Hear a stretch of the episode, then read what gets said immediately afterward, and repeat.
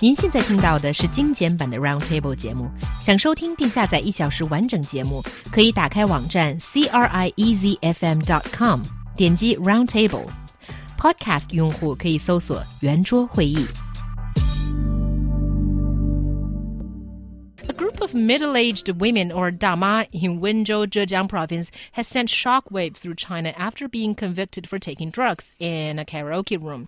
The story has increased public attention into the life and spirit of retired Chinese senior citizens, also known as dama in Chinese, who have previously grabbed news headlines with their square dancing and gold buying.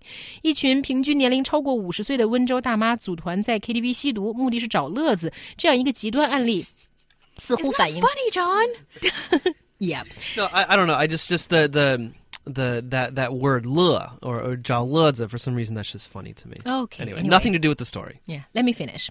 Sorry. So, 呃，这似乎反映出了踏入退休生涯的中国城市妇女的尴尬境况，面临着巨大的精神危机。Well, of course, this is an individual example, but let's talk a little bit about the example and see whether it's a little bit representative. Okay. Well, it seems like, first of all, these are 16 damas who are from Wenzhou.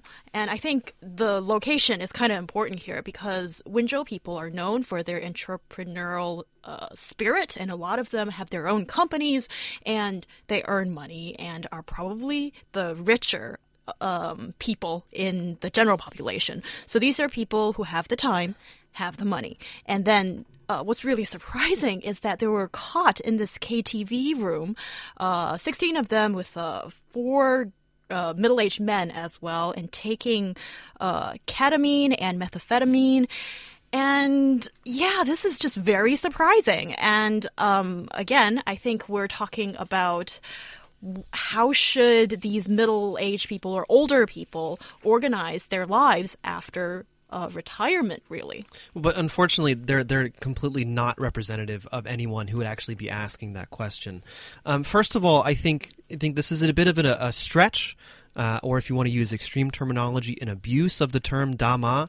Uh, a dama is someone, um, at least when I first came in touch with the term, of someone who is middle aged, middle class. Right here, we're not looking at middle class. Uh, we are looking at, at upper middle to, to, to upper class. And so perhaps He Yang's shaking her head here, but per, perhaps um, I, it is a misinterpretation on my part. But I think that we need to be a little bit clear about what we mean by dama, for for example, because a 38 year old, I mean, is is kind of pushing the definition, I think, of what a dama actually is. Uh, to, to, me, that's a bit too young.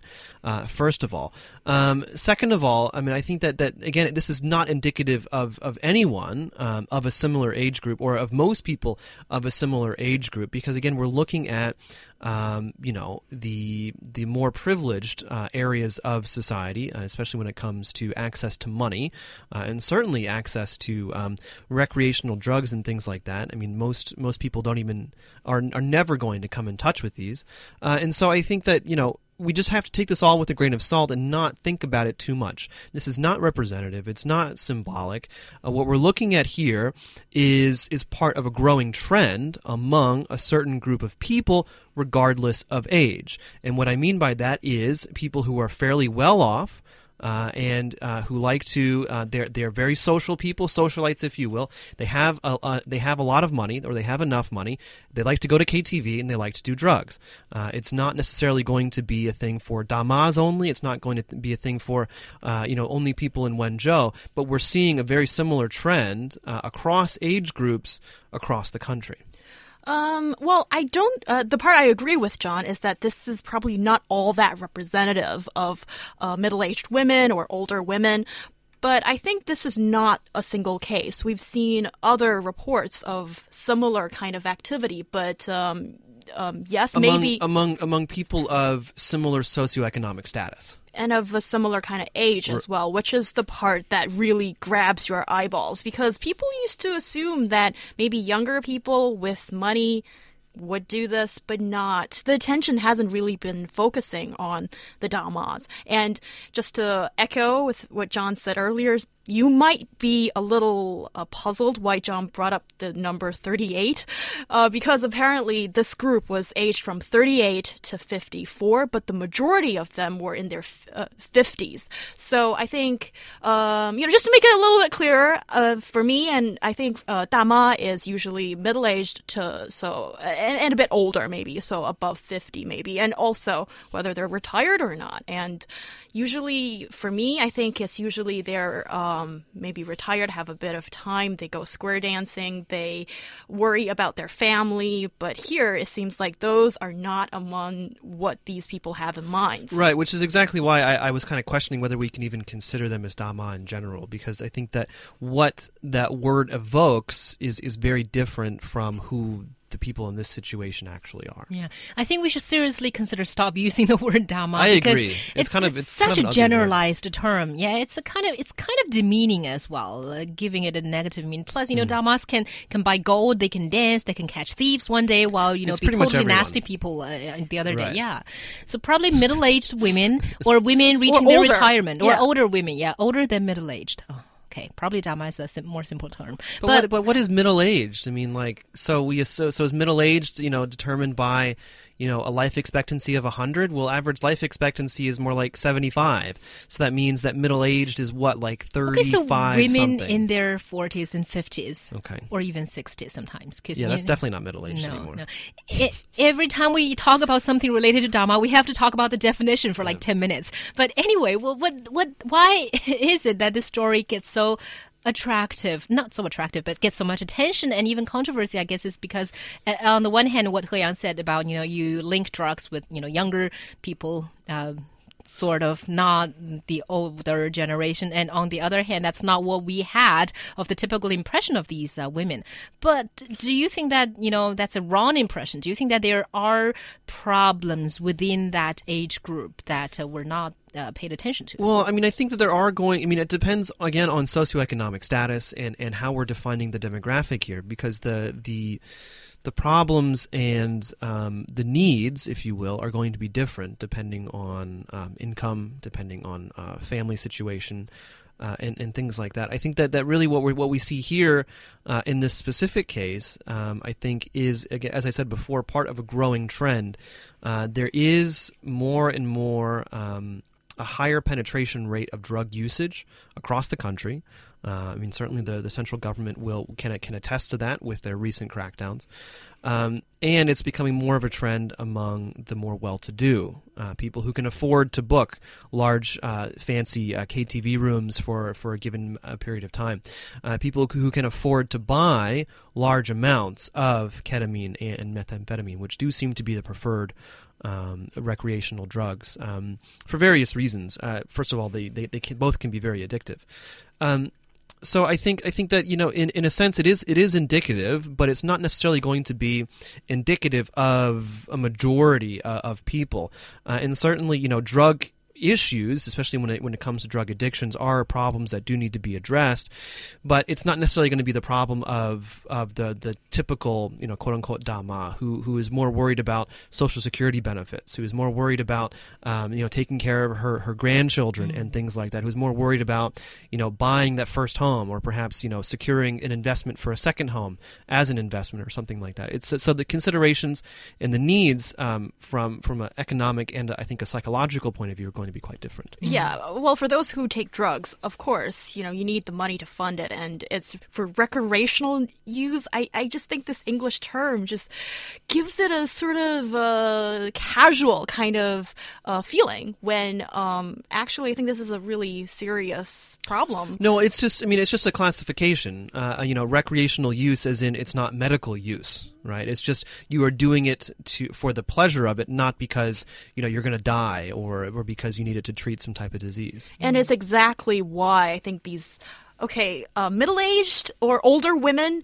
uh, opted for this solution to just give their dull lives a little glimmer of hope and recreation and, you know, those kind of things. According to the, their uh, confession, this group said that well, I guess a lot of them said, uh, they felt that their lives are really dull and unfulfilling. And I think this kind of feeling for anybody at any age group would be very bad for um, your development and your life in general. So be, basically, they're trying to find something to do, and their husbands probably don't really need them that much. Their kids are grown up and have their own jobs, have their own lives, and a lot of these women are grannies, and but they're luckily Yeah. Fred from Yeah. the the dull housework. I But suppose, again- but and again, they're we have- looking for something to do. we have to look at uh, their own economic situation, um, and their own economic situation is going to be, uh, and their psychological situation is going to be echoed among people of a similar socioeconomic status. Is that, you know, number one, I mean, once you get per- past a certain amount of money,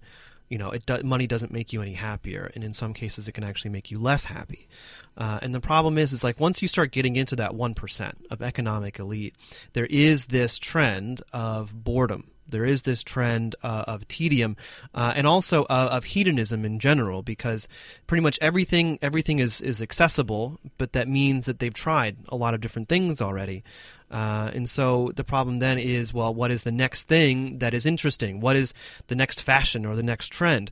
And unfortunately, uh, right now, that is uh, drug usage. And again, I, I don't want. I mean, I don't think that this point can be overemphasized. Ketamine and methamphetamine are highly addictive, and so you know the the initial you know drug habit may have been psychological, you know, just to stave off boredom or something like that, but both substances can become physically addictive, um, and of course, you can build up a tolerance as well, which means that you need to have higher and higher amounts to actually get the same feeling. Yeah, and that's another point that I worry uh, out of this story. One is, of course, this hollow, meaningless life of these middle aged to older women, but another is the availability of these drugs. Because, you know, for me, say, even if I want to take drugs, which I don't, I don't know where to get them. We know that, we you know can't that. just walk on the street and ask a seller for, for things like these, but Depending on where you are, I, that is I don't possible. know. Yeah, you, you always assume that you have to have special connections or know the underground society or whatever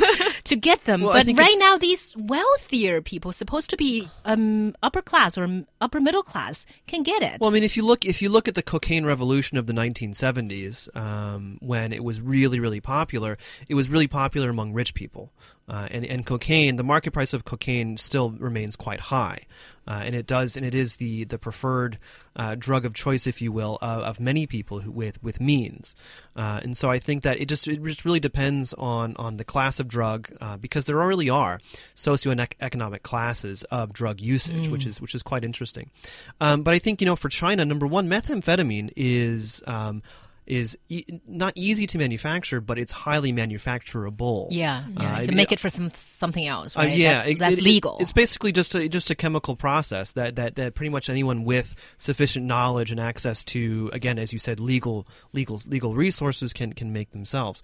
Ketamine is um, an actually available pharmaceutical. Uh, it's usually usually used for um, for large cats. Actually, ketamine is, is a tranquilizer usually used with cats. Um, but it is it is because of the because it is that does have a legitimate use. It is a bit more widely available, perhaps, than other substances. Okay, well, thanks for that drug use explanation 101 or whatever that's called. And um, I just like to go back a little bit to these uh, middle aged women and older women. It just seems like maybe the reason why that they're like doing this in groups, well, obviously feeling a little bit lonely and want, well, we're sociable animals, obviously, but also these are pretty young people when you look at only in their 50s and now our life expectancies are like in our 80s, 70s at least. I think a lot of this has to do with people getting retired relatively early in this country. In this and in this case, I disagree. In this specific case, I completely disagree. These are probably housewives in their 30s as well. They probably started as uh, business people or, or they quit it in their uh, 30s or something to make money. And now they made their money and they have nothing to do. Okay, well then, if okay, let's just stick with this case then. I think, uh, well, the moral that I get out of this is people need goals, different goals at different stages of life, and I think here is that when you're sort of feeling completely blind and at sea. And what should I do with my life? And should I continue to play mahjong? Uh, I think there's a really interesting like itinerary of these people. So you just wake up at new time, um, get something to eat, go to a beauty salon, and you know get your nails done, those kind of things, and then play mahjong, eat, and then you know go to karaoke, socialize a little bit, and and and, and then just go to bed or something like that. It just sounds completely aimless, and I don't blame these people for you know trying to find back to that glimmer of hope or something new in life. Yeah. And it's really important for people at, you know, different ages, even at an older age, to find something valuable to do in life. Yeah, I agree, and that's and that's kind of the point, and that's the tragedy of all this is that they're they're they're experiencing um, a fundamental issue that we all experience at some point in our lives, maybe at multiple points in our lives, uh, but they chose the um, the illusion of feeling good rather than the substance of you know defining who they want to be. Yeah, that's right. And Chloe has an interesting piece of message. She says that this kind of reminds her of an interview to Jack Ma, uh, used to be the richest, probably now second richest in China, and uh, who said that uh, he was less happy right now as the top rich than when he was a teacher earning 900 yuan a month. And then someone in the audience said, "Okay, let's switch. Please, I'll give you 900 a month, and you let me be the top rich in China." So everybody seemed to have their own troubles in yeah, I mean, definitely, we, we, we can't discount that. I, I remember um, I, there's there's a podcast that I listened to, and, and one of the hosts used to be uh, fairly rich. He was a big uh, a celebrity in, in the Netherlands when he was younger, and he talked about how actually having money can actually be very difficult, and and he feels a lot better now that he's not really a celebrity anymore. He's really, I mean, he's he's getting by, but he's not making a lot of money. Doesn't have a lot of money. It's actually a little bit easier because if you have a lot of money, you actually got to figure out what to do with that money and figuring out what to do managing all that money can be quite difficult. Yeah, that's true.